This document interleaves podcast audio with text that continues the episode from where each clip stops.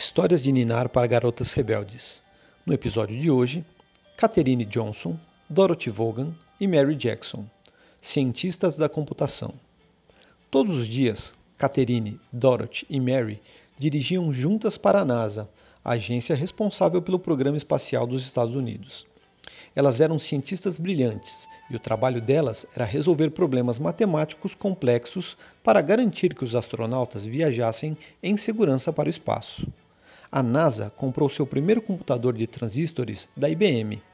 Só que apenas algumas pessoas no mundo sabiam usá-lo e ninguém sabia como usá-lo para programar viagens espaciais. Então, sozinha, Dorothy aprendeu Fortran, a linguagem de programação que o computador compreendia, e colocou o sistema para funcionar. Quando o astronauta John Glenn estava prestes a decolar para uma viagem orbitando a Terra, ele pediu para Catherine verificar pessoalmente os cálculos da trajetória. Se ela disser que os números estão batendo, estou pronto para partir, disse ele. Enfim, apareceu a oportunidade de trabalhar no túnel do vento supersônico. E Mary se voluntariou. Ela se especializou no comportamento do ar em volta dos aviões e foi a primeira mulher a se tornar engenheira aeronáutica dos Estados Unidos.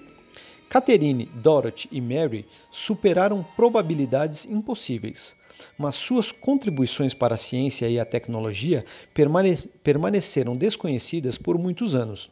Atualmente, são celebradas como as três figuras mais inspiradoras da história das viagens espaciais.